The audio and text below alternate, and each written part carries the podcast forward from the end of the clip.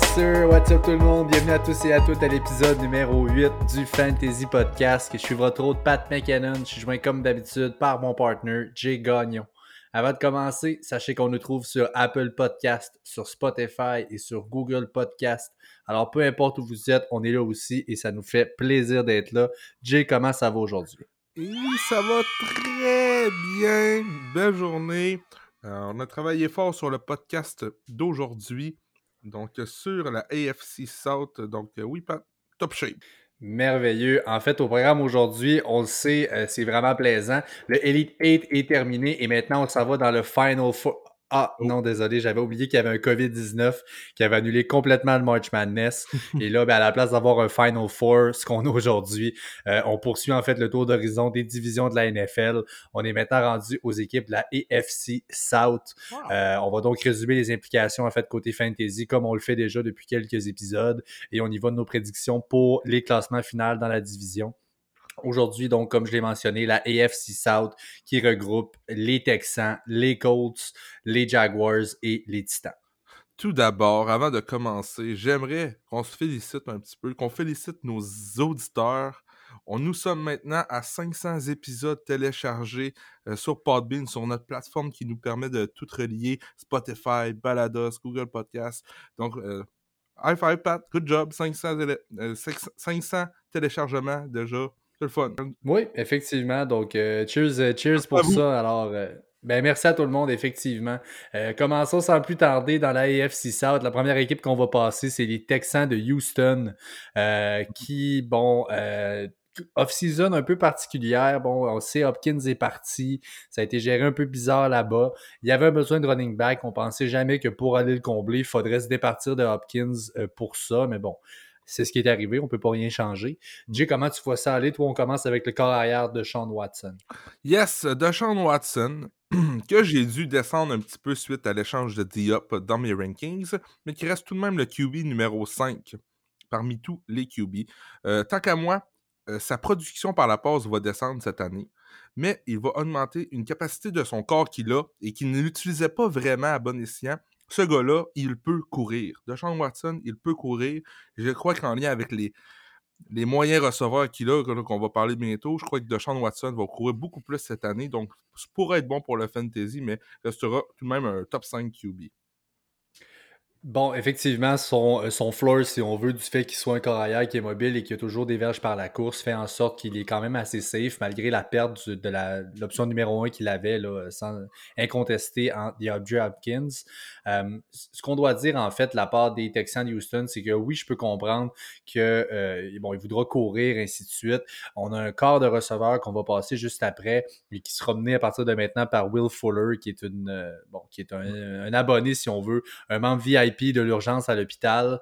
Et là, on se dit, bon, dès qu'une blessure pourra survenir, est-ce qu'on sera capable d'avoir des options suffisantes pour soutenir une production d'un carrière top 5 pour le fantasy? Euh, chose que je trouve excessivement importante de mentionner quand vient le temps de parler des Texans et donc de Sean Watson. Il s'est fait saquer pour moins au-dessus de 9% du temps, en fait, le 49 au total. C'est 25e dans la ligue. C'est pas bon du tout. son upside, en fait, est limité euh, par la O-line qu'il a devant lui. Euh, c'est un carrière exceptionnel qui n'a pas vraiment le temps qu'il faut pour aller retrouver ses receveurs. Mm. Et euh, avec une qualité de receveur qui vient de diminuer, comme je l'ai dit, euh, je m'attends à une diminution de sa production. Je le voyais tout le temps comme un peu un top 3, top 4. Et là, euh, ben, c'est pas le cas, à mon avis, pour ce qui est de, Sean Watson. Maintenant, le tout nouveau running back, le fraîchement arrivé des Cards d'Arizona, c'est David Johnson. je veux t'entendre encore une fois. Jay, qu'est-ce que tu en penses? bon, l'échange est passé. On est tous d'accord sur euh, les résultats de cet échange-là. Euh, avantage Arizona. Maintenant, David Johnson est rendu le running back numéro 1 de cette attaque. David Johnson, j'ai pas besoin de vous le rappeler, a déjà été en beast mode euh, il y a pas plus longtemps qu'en 2017. C'était beast mode. 2016 aussi, il y a une bonne saison. Donc, je crois que s'il reste en santé, il pourrait bénéficier de d'une très bonne attaque avec Deshaun Watson en arrière de lui. S'il améliore un peu son pass catching, ce qui est déjà, il est déjà pas pire là-dedans, il peut faire les deux. Donc, moi, je le vois comme le running back 23 cette année. Je me donne pas trop d'attente à propos de lui, sauf que euh, un, léger upside, je trouve. Ils ont peut-être vu quelque chose qu'on n'a pas vu depuis deux ans, là, mais restons, voyons voir s'il va rester en santé, mais j'entrevois beaucoup plus un rôle euh, avec Duke Johnson Jr. Qui sera aussi dans le backfield, qui est un excellent pass catcher, avec David Johnson qui pourrait peut-être avoir un peu moins de. Un peu moins. Peut-être peut que les Texans vont un peu moins y en demander, justement, là, étant donné qu'il y a eu beaucoup de blessures dans le passé. Donc, euh, Duke Johnson sera peut-être à considérer dans le backfield des Texans.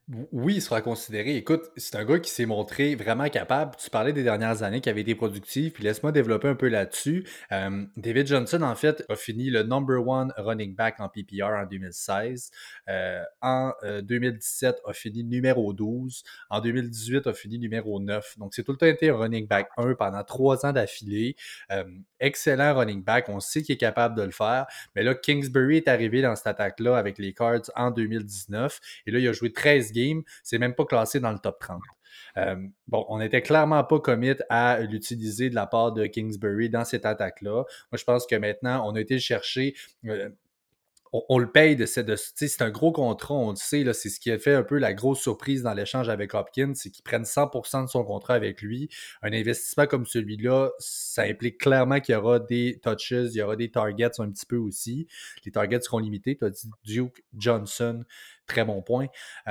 moi, à mon avis, c'est un flex pour commencer l'année. Il y a un upside d'être un solide running back 2, mais je pense pas qu'il sera en mesure de répéter ces années, là, ces, grandes gloires, mettons 2016 en étant le running back 1. On est loin de ces années-là.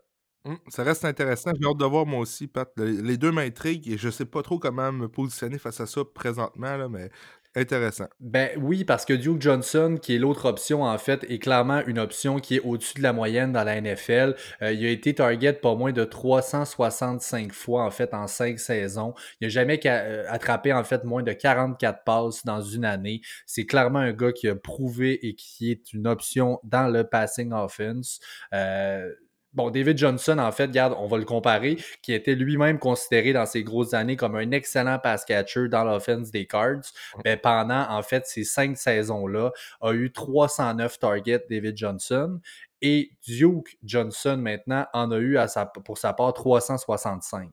Euh, il y en a eu encore pas mal plus que lui. Clairement, c'est un gars qui est là pour ça et c'est ce qui va limiter de beaucoup l'upside de David Johnson parce que côté pass catching, c'est clairement Duke Johnson. Si on veut le payer, c'est pour ça qu'on va le payer.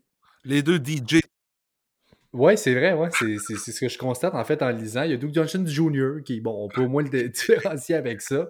Euh, maintenant, le receveur numéro un depuis euh, tout récemment, donc Will Fuller. Euh, je l'ai déjà parlé, ce sera l'éternel débat avec lui. C'est un membre de première, en fait, de l'urgence à Houston. Il l'appelle Will et non pas Monsieur Fuller là-bas, clairement. Jay, qu'est-ce que tu penses un peu du outcome qui va arriver avec, avec Fuller? Moi, je, j'aimerais faire un pari avec toi, Patrick. Je crois que Will Fuller euh, va se blesser avant week 4. Qu'en penses-tu? Je le prends. Je le prends. Je pense qu'il va être capable de toffer cette année. On fait, on fait ce bet-là. Je le prends en note. Euh, on s'en reparle. Will Fuller, euh, le, numéro 5, va se blesser avant week 4. Et moi, et toi, Pat, après week 4, je n'ai pas grand-chose à dire dessus. Je suis sûr qu'il ne restera pas en santé, ce petit Will Fuller. Mais attention, à Randall Cobb. Juste avant de développer, je veux juste finir le cas de Will Fuller. Je peux comprendre qu'il y a un gros risque de blessure. C'est vraiment important de mentionner que quand par contre ce gars-là est en santé, extrêmement payant. Juste l'équipe, les Texans de Houston, quand Will Fuller a joué l'an passé, il a joué 11 matchs. Ils ont fini 8-3, les Texans, quand Fuller était là. Aussitôt qu'il est sorti, ils ont eu une fiche de 2-3. Donc, clairement, 6 victoires de plus pour le même nombre de défaites, juste avec ce gars-là en dedans et à l'extérieur du line-up. C'est un gars qui a clairement un rôle qui savent exploiter là-bas. Euh, je veux dire, quand même, 49 passes, 670 verges, 3 touchdowns l'année passée dans ces 11 matchs que j'ai dit qu'il a joué. Euh, c'est sa cinquième année en 2020. Euh, on espère en fait clairement pour lui qu'il soit capable de toffer une année. Euh, je me suis mis un petit tableau là, justement dans mes notes pour parler. Regarde, en 2016, trois fois des blessures. Là, on regarde ça, armstring, armstring. Euh, écoute, c'est l'enfer. Souvent armstring, une opération, 2017, d'autres blessures. C'est fou. Là. Il y a déjà quoi? 1, 2, 3, 4, 5, 6, 7, 8, 9. Il y a neuf blessures depuis les quatre dernières années. Euh, c'est vraiment, bon, comme j'ai dit, un habitué de l'urgence là-bas. S'il est en santé, très bonne option avec du upside.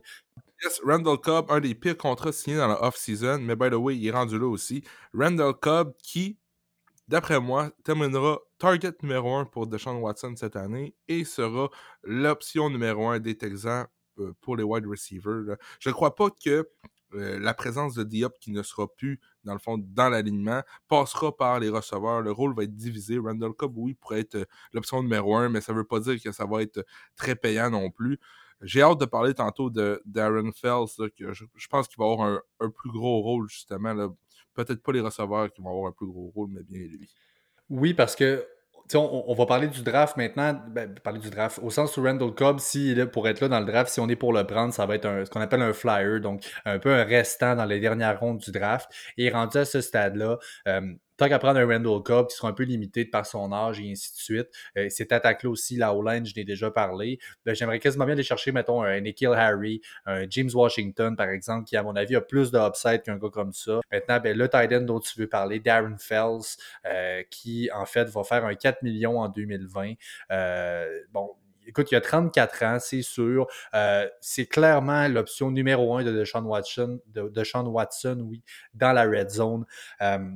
L'année passée, bon, c'est sûr, c'est des plus hauts totaux en carrière côté euh, réception. Il y a eu 34 catchs, son plus gros total. 341 verges, son plus gros total. 7 touchdowns, même chose. Euh, il a finalement joué ses 16 matchs. Euh, honnêtement, je pense que c'est borderline un tight end numéro 2 dans des ligues probablement plus profondes. écoute, je regardais les ADP, on en parlait, les, les choix de repêchage en moyenne et euh, même dans des ligues à 14 équipes, en ce moment, il n'est pas drafté, euh, Darren Fells. Donc, je pense pas qu'il, en tout cas, à mes yeux, à moi, et jusqu'à ce qu'il nous le prouve, est vraiment un gros upside, surtout pas à 34 ans. Euh, l'an passé, Darren Fells a terminé Titan numéro 13 parmi toutes les Titans de la ligue. C'est, pour vous montrer comment cette position-là fonctionne beaucoup plus au nombre de touchés. Il n'a jamais dépassé les 6 targets dans un match. Target et non catch. 6 targets dans un match. C'est arrivé juste une fois qu'il y en a eu 6 cette année. Euh, je trouve que Darren Fells est un peu stressant à avoir dans ton équipe fantasy. Il doit avoir son toucher, sinon il n'y a rien là. Moi aussi, je l'ai classé euh, à Titan 26. Je ne pense pas qu'il mérite d'être repêché vite comme ça. Mais son rôle va peut-être augmenter étant donné que Diop est parti. Ou qui va avoir le ballon? Est-ce que ce sera un, receveur? Je crois que les Texans regardent pour Darren Fells vraiment pour euh, peut-être augmenter cette production-là. Il, a été, bon dans le red zone l'an passé pour être bon ailleurs sur le terrain aussi. C'est sûr qu'il y aura de la place. C'est euh, pas des, euh, des, chaussures qui sont faciles à remplacer, celles de, de Andrew Hopkins. Il y a des targets qui doivent aller ailleurs. On verra, on verra qui sera capable de s'établir. Euh, maintenant, les Colts d'Indianapolis, en fait, qui ont eu une bonne off-season encore, euh, quand même solide, honnêtement, des bonnes armes là-bas. Euh, une équipe, je trouve, très, très plaisante, vraiment bien coachée. Je suis un très grand fan de Frank Wright. Je le trouve écœurant en tant qu'entraîneur. Et bien, parlant de Frank Reich, en fait, on commence avec le corps Philip Rivers. Il y a un rapport entre Reich et Rivers, on s'entend, euh, a été euh, pendant trois ans avec Rivers, euh, avec les Chargers à LA. il a été son coach, en fait, des corps pendant un an. Par la suite, deux ans comme coordonnateur offensif. Donc, il y a clairement un rapport là-bas. Je pense que c'est une des bonnes raisons pourquoi on était aussi high et on a voulu aller le chercher. Jay, je te laisse développer sur Rivers. Je vais y aller après de mon, point de vue à moi. Ben, en toute honnêteté, je vais développer un peu sur les coachs en, gros, là, ce que je crois d'eux. Ensuite, à ça, on, on, ira joueur par joueur. Les Colts, cette année, euh, je trouve que Philip Rivers, on savait qu'elle allait là, on l'a prédit. Finalement, il est abouti avec euh, Indianapolis. Cependant, un petit corps de, wide receiver, on sait que T.Y. Elton est encore là, on verra, on verra, un peu ce que ça va donner. Je crois que Philip Rivers va opter pour euh, le même style d'attaque qu'il y avait avec les Chargers auparavant. On va parler de Marlon Mack, de Naheem Hines et de Jack Doyle. Justement, c'est des gars que j'ai hâte de voir avec euh, Philip Rivers. il a plus le bras non plus qu'il avait, le petit Philippe. Il a quand même un bon bras, là, mais moi, personnellement, un, QB qui, vieillit comme ça, qui a plus ou moins l'habilité, plus ou moins, qui a aucune habilité à courir, euh, plus ou moins, j'étais, j'étais généreux. T'es pas T'es pas C'est ça. Ça m'intéresse plus ou moins, donc, mais j'ai hâte de vous dire un peu avec les autres positions qui je vois bénéficier le plus dans cette attaque-là. Euh, oui, puis écoute, je vais prendre le relais pour Philip Rivers. L'année passée, je peux comprendre, tu l'as dit, complètement inapte pour ce qui est de la course, a fini quand même avec le quatrième plus haut total de verges dans la NFL. Il a fini avec 4615 verges. C'est une excellente production. Euh, pour le fantasy football, regarde, en moyenne, un 14,7 points par match. Euh, il a joué des 16 matchs. Euh, mais tu sais, 14,7, c'est une option qui est wiki stable. mais bon, parsemé de up and down. C'est sûr que ce qui ne l'aide pas, 20 interceptions en 2019. C'est le deuxième plus haut total de, de toute sa carrière. Il a eu de la misère à bouger, à faire avancer les chaînes si on veut avoir des first down. Ça n'a pas, pas une attaque qui roulait rondement, l'attaque des, euh, des, Chargers l'an passé. Euh, on peut argumenter en fait que c'est la meilleure O-line qu'il a jamais eu de sa vie, celle que vont lui fournir les Colts. Euh, mais il manque au moins un receveur là-bas. C'est sûr qu'ils ont le deuxième choix de deuxième ronde. Donc, un choix très tôt en deuxième ronde. Moi, je vois vraiment un receveur qui va aller, ils vont aller chercher là-bas. Ça va probablement mm. lui donner une chance. Mais là, c'est justement qui seront ses armes. Une d'entre elles, en fait, on enchaîne avec le running back euh, Marlon Mack. Euh, Marlon Mack, en fait, qui a eu une saison overall, une bonne saison en 2019. Il a fini dans le top 10, en fait, avec 1091 verges en seulement 14 matchs. Donc, c'est très, très bon. Euh, dans ses trois saisons NFL, en fait, Marlon Mack, il a toujours eu une amélioration constante côté euh, production par la course, mais côté par la passe, en fait, ça a toujours diminué. Et euh, bon, clairement, on sait, on sait le pourquoi de la chose. Le prochain running back qu'on passera après est clairement la raison de tout ça. Euh, mais overall, écoute, Marlon Mack, je trouve que de par la présence de Naïm Hines et de la passion, si on veut, et de l'habitude de Rivers de passer à un running back, je pense qu'il sera limité côté upside, personnellement. Naïm Hines, Naïm Hines est vraiment le running back, un des bons sleepers que j'entrevois dans le prochain repêchage, dû à l'arrivée de Rivers, dû au corps de receveur peu stable, peu électrisant, avec un tight end solide. Je crois que Naheem Himes aura toute une saison. Je veux pas prédire que. Je veux pas dire non plus que c'est. Naheem Himes prend le rôle à Ekeler et il va avoir les mêmes statistiques qu'Ekeler avait l'an passé. C'est vraiment pas ça que je veux dire. Sauf que euh, je, suis sûr que son rôle va augmenter. Maintenant, est-ce qu'il va avoir les, red zone target ou les red zone touches qu'on veut? Visiblement, je croirais pas. Je l'ai ranké euh, running back 40, donc encore plus loin, mais je crois qu'il va être un peu plus niveau, surtout comme tu as dit, Pat, dans la pass game. Clairement, Naïm en fait, moi personnellement, je le vois pas tout à fait comme une option côté fantasy. Je pense plus que ce qui c'est plate pour nous parce qu'on s'entend, nous, ce qu'on aime, c'est le fantasy. Et je pense que la seule impact qu'il a, lui, c'est de vraiment limiter l'upside de Marlon Mack. Écoute, Mack, euh, en 2019, a été euh, côté euh, snap share, si on veut. Donc, euh, le pourcentage de, euh, de snaps qu'ils ont eu pendant que Marlon Mack était sur le terrain, c'était à seulement 55% Donc, essentiellement, la moitié du temps, Marlon Mack était là. C'est ça qui limite le upside, ce que je parlais tantôt. Euh, c'est relié au fait que euh, Naïm Hines était là. Et je pense que personnellement, tant que Marlon Mack est dans le line-up, ben, c'est pas une option que je vais regarder vraiment Naïm Hines pour le fantasy. Sauf que l'an passé, justement, c'était Brissett qui était le QB. Maintenant, c'est Philip Rivers. On sait qu'il aime ça, les petits, euh, les petits dump buffs, là, un petit peu. Euh, bon, moi, je suis pas un tripeux de cette stratégie-là. J'aime ça voir plus des gars comme Brissett qui lance loin, puis comme Winston qui a aucune équipe encore, mais qui lance loin. Là, mais bon, ça, c'est le fun à voir. Mais bon, Nine Minds, cette année, euh, lorsque mon rankings officiel sortira, avec euh, toutes les petites couleurs qu'il y aura à l'intérieur. Je le vois vraiment comme un sleeper, ce petit Nine Maintenant, T.Y. Hilton, Pat, si je peux euh, poursuivre. T.Y. Hilton, Zach Pascal, Paris Campbell, qu'on a, euh, a pris comme les receveurs principaux des Colts d'Indianapolis. J'ai pas énormément à dire sur eux. Je crois vraiment que l'attaque passera par le tight et par les running backs. Il y a T.Y. Hilton qui reste un très bon euh, à cette attaque-là, justement, euh, euh, dû à toutes ces bonnes performances qu'il y a eu année après année. Sauf que je le vois finir receveur 29.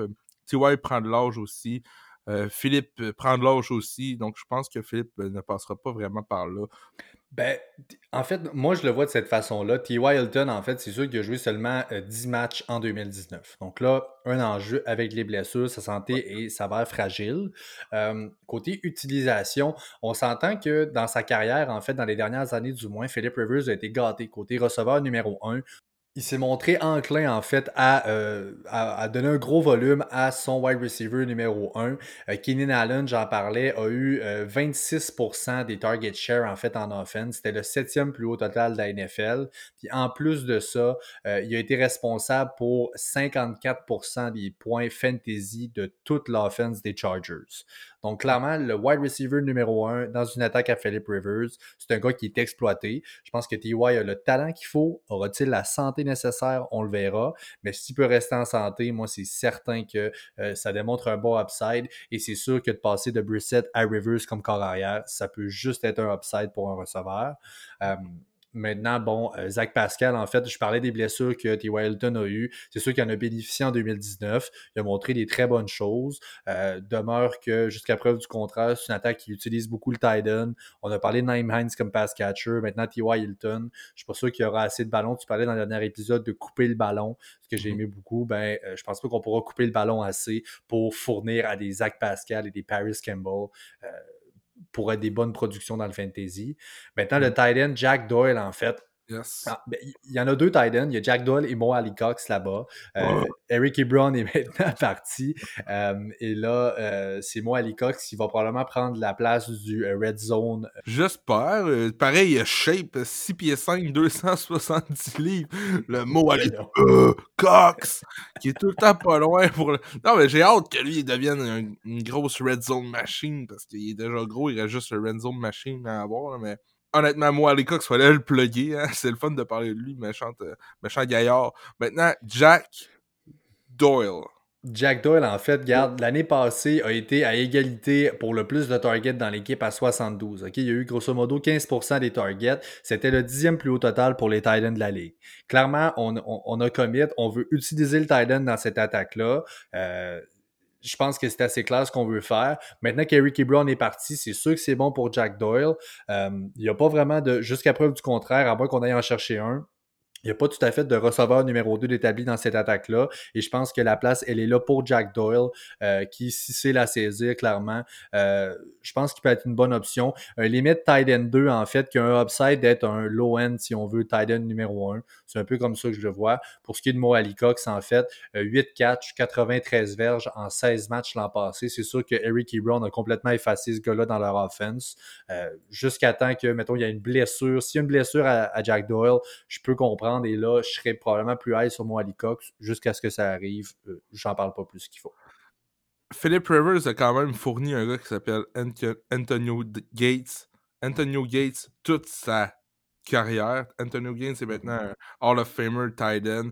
Euh, Philip Rivers aime et a aimé tous les tight euh, c'est dans lui, ça. C'est pour ça que je vois Jack Doyle terminer, cette année Titan 12. Ce qui est quand même possible étant donné que l'an passé, a terminé Titan 18 et Eric et Brown était dans les parages. Maintenant, il est seul. Donc, euh, Titan 12, mais il pourrait terminer beaucoup plus haut que ça si jamais il y a l'upside de Flip River. Euh, il envoie les ballons, là, mais voyons voir comment il va gérer son groupe de receveurs. Mais Jack Doyle, un nom à garder en tête. Oui, certainement un upside. Maintenant, les Jaguars de Jacksonville. Euh, je pense que tu as un message, Jay, à un de, tes, euh, un de tes chums en particulier auquel tu veux parler des Jaguars. Yes, shout out à mon boy euh, Scats, Max. Max Scats pour ses Jags. Un grand fan des Jags, Max. Donc, ce, ce segment-là est pour toi. Donc, commençons avec la Minshew Mania. Excuse-moi, je suis un peu dedans, là, mais j'adore.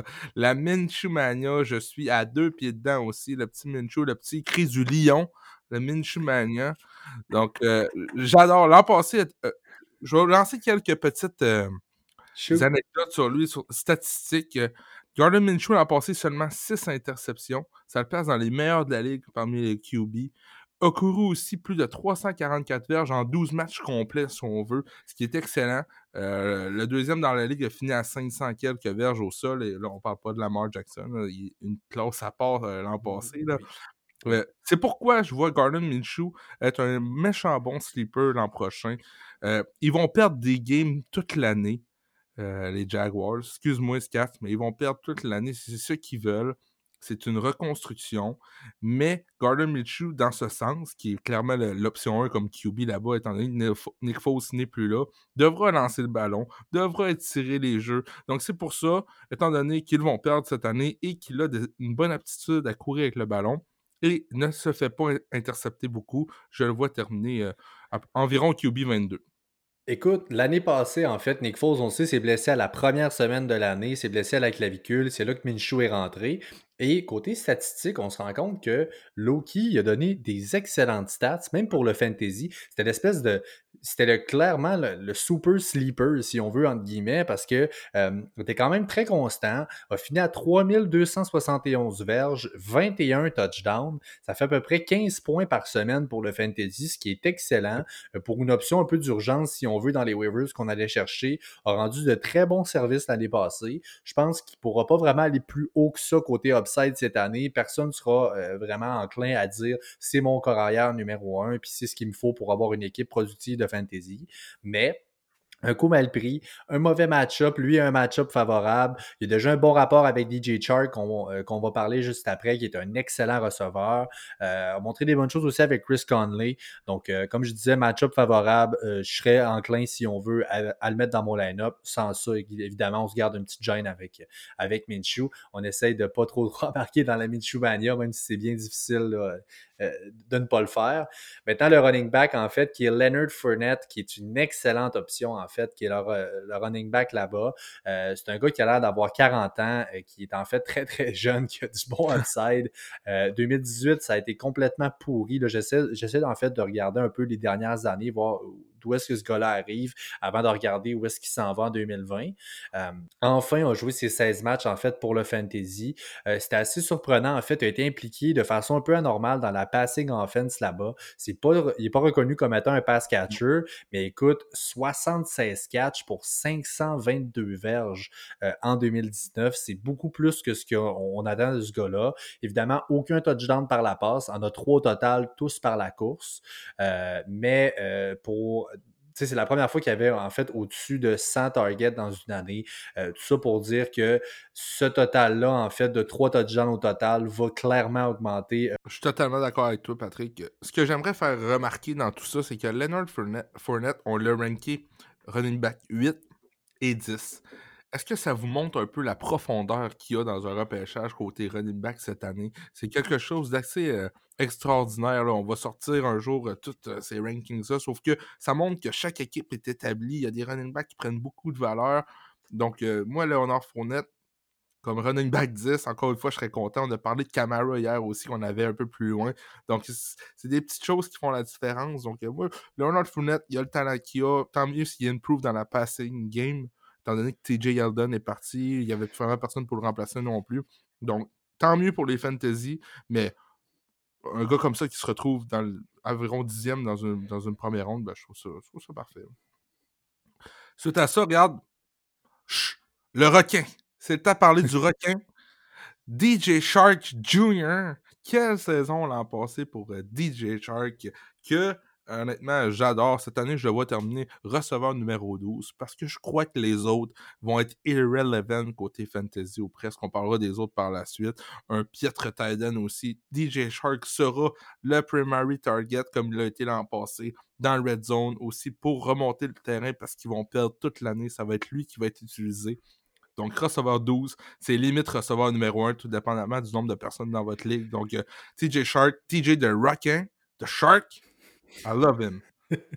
Euh, en fait, c'était sa deuxième année là, pour TJ Shark. En fait, il, euh, était le receveur à LSU. Euh, bon, cette valeur, on ne l'aura pas vu avec Joe Burrow là-bas. Ça répète quelque chose d'assez impressionnant à voir, mais bon. écoute, DJ Shark, en fait, qui en 15 matchs l'an passé, 118 targets, c'était un excellent total. 73 catchs, 1008 verges, 8 touchdowns. Donc, des très, très bonnes statistiques. Il est explosif. Dans mes yeux, à moi, c'est un receveur numéro 2 avec un upside de wide receiver numéro numéro Si ce gars-là est mon wide receiver numéro 2, je suis en business et c'est super. Maintenant, donc, les deux autres options, on en a parlé. Je pense pas qu'on va vraiment s'éterniser. Euh, il y a Didi Westbrook et Chris Conley qui sont là-bas. il y a aussi Kieran Cole qui, à mon sens, est complètement euh, irrelevant pour le fantasy. Ils ont quand même Tender un choix de deuxième ronde sur lui, justement, présentement dans les free agency. Incompréhensible. Oui, c'est c'est tellement bizarre. Oui, t'as raison, puis c'est vraiment weird qu'il ait fait ça parce que je vois pas vraiment la valeur qu'il apporte, surtout qu'on a déjà Westbrook et Conley, même dans leur propre depth chart, en avant de lui.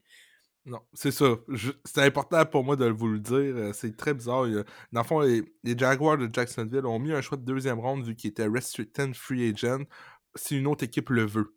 On vient de dire qu'il était irrelevant pour le fantasy. Il y a Didi Westbrook, il y a qui? Chris Conley aussi qui est en avant de lui. Donc, un peu incompréhensible.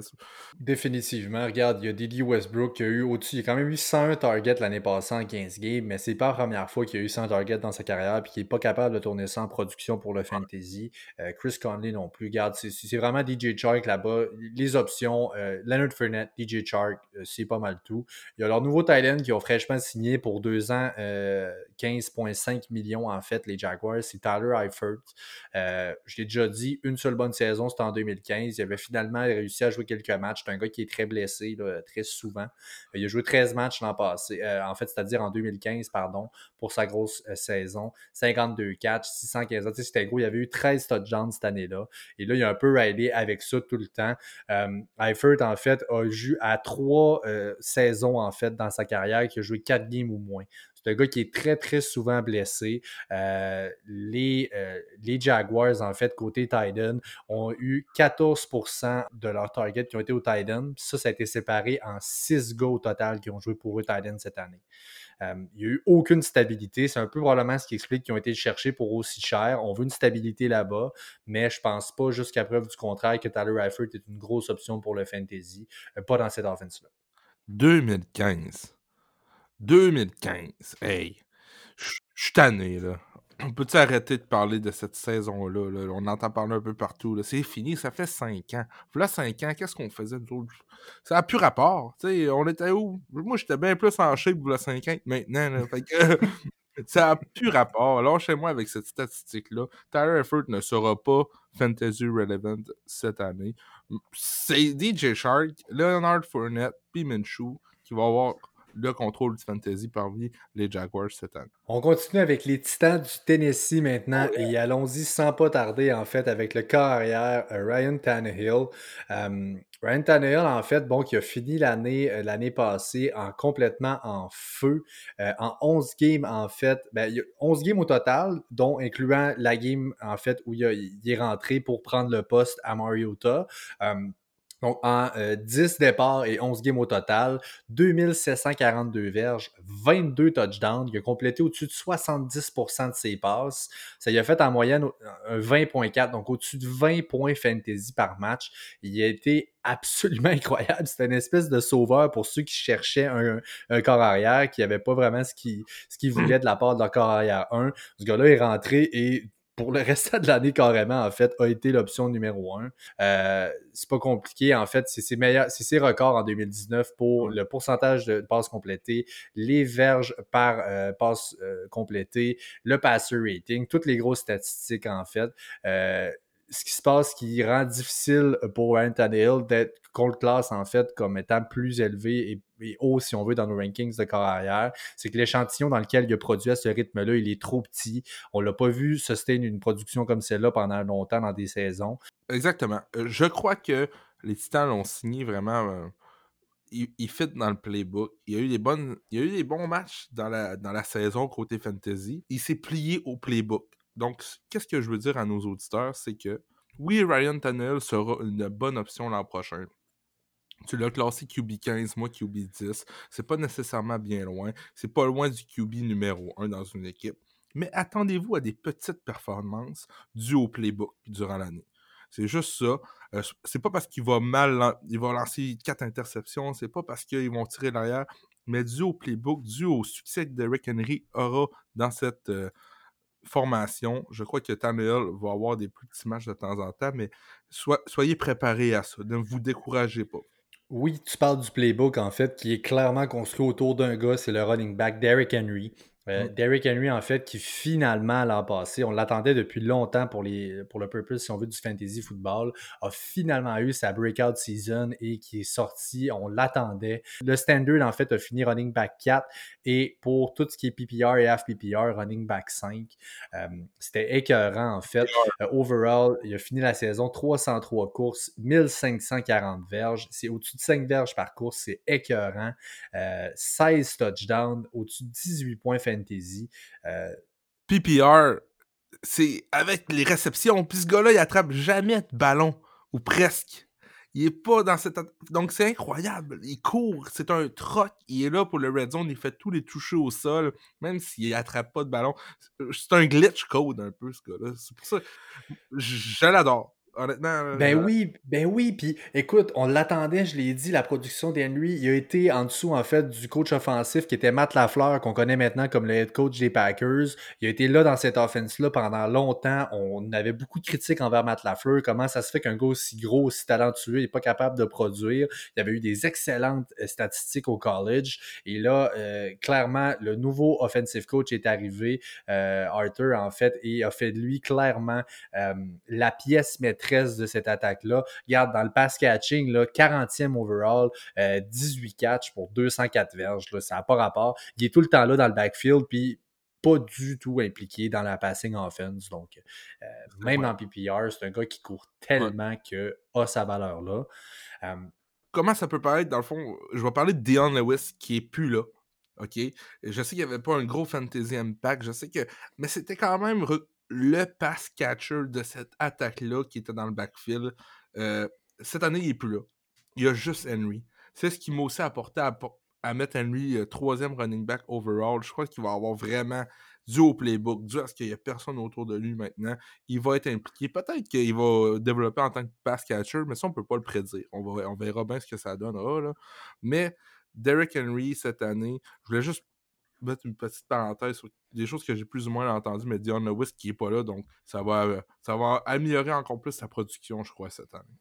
Pour ce qui est du receveur dont je parlais, en fait, A.J. Brown, euh, très bon point, en fait, Jay, de la part de Derrick Henry. Maintenant, pour ce qui est d'A.J. Brown, en fait, ce gars-là, c'est pas compliqué, c'est efficacité. C'est comme ça que je résume ce gars-là. A eu seulement 84 targets l'année passée. Il a tourné ça en un score final de receveur numéro 21.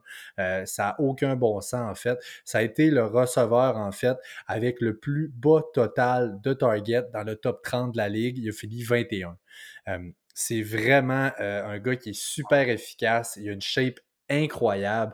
Euh, deuxième rang, en fait, pour les verges par attraper. Deuxième rang aussi pour les verges après l'attraper. Il y a seulement Michael Hardman, en fait, qui l'a battu, puis il a eu deux fois moins de targets que lui. Euh, c'est un gars excessivement solide. Euh, il a enfin, en fait, une saison derrière Tannehill, un, un qui est euh, du moins régulier, a une saison déjà de jouer avec lui, du moins 11 matchs, on s'entend. connaît ce gars-là, il y a un rapport qui s'est créé et je pense qu'il y a un excellent upside qu'on peut prévoir de la part de A.J. Brown cette année. Moi, je vois AJ, Brown finir un peu comme DJ Shark. même genre de deuxième année dans la ligue, même genre de style explosif, primary target en tant que receveur de passe. C'est sûr que euh, les Titans ont un meilleur tight end que les Jaguars, mais je crois que euh, AJ Brown, j'ai classé 16e receveur cette année. Je vais peut-être y retoucher. Honnêtement, je trouve ça un petit peu haut. Là. Ça se peut que je le monte un peu dans mes rankings parce qu'il va vraiment avoir une bonne saison. Là, Moi, j'allais 14, personnellement. Ouais, c'est ça. Il y a Corey Davis, Adam Humphries aussi, là, qui est important de parler là, concernant le, le corps des wide receivers là-bas. Corey Davis, qui année après année, un ancien choix de première ronde, continue de flopper, flop après flop.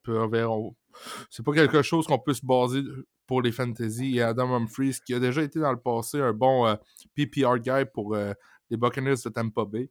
Maintenant, un, peu, moins relevant, ben, c'était la troisième année de Corey Davis en 2019. C'est quand même un choix euh, cinquième overall, lui, Corey Davis. Euh, donc là, il avait quand même, il a été drafté pour, un, pour être un wide receiver talentueux. Ça, ça ne s'est jamais traduit en fait en production. quand même 69 targets l'année passée. C'est sûr que c'est une attaque extrêmement axée sur la course. Et là, on a une option numéro un qui est établie en A.J. Brown. Je pense pas qu'il reste assez de, de, ballons, si on veut, euh, pour que Corey Davis ou Adam Humphries deviennent payants pour le fantasy. On termine pour ce qui est euh, des titans avec le Titan, Joe New Smith, parce que oui, euh, on savait en fait, on devait aller rechercher, ben, re-signer, si on veut, Tannehill et Derrick Henry. Il y avait des coupures qu'on devait faire. Euh, Delaney Walker, qui était le tight end là, euh, devait être signé. On a décidé de ne pas le faire. Je pense que ce n'était pas une surprise pour personne.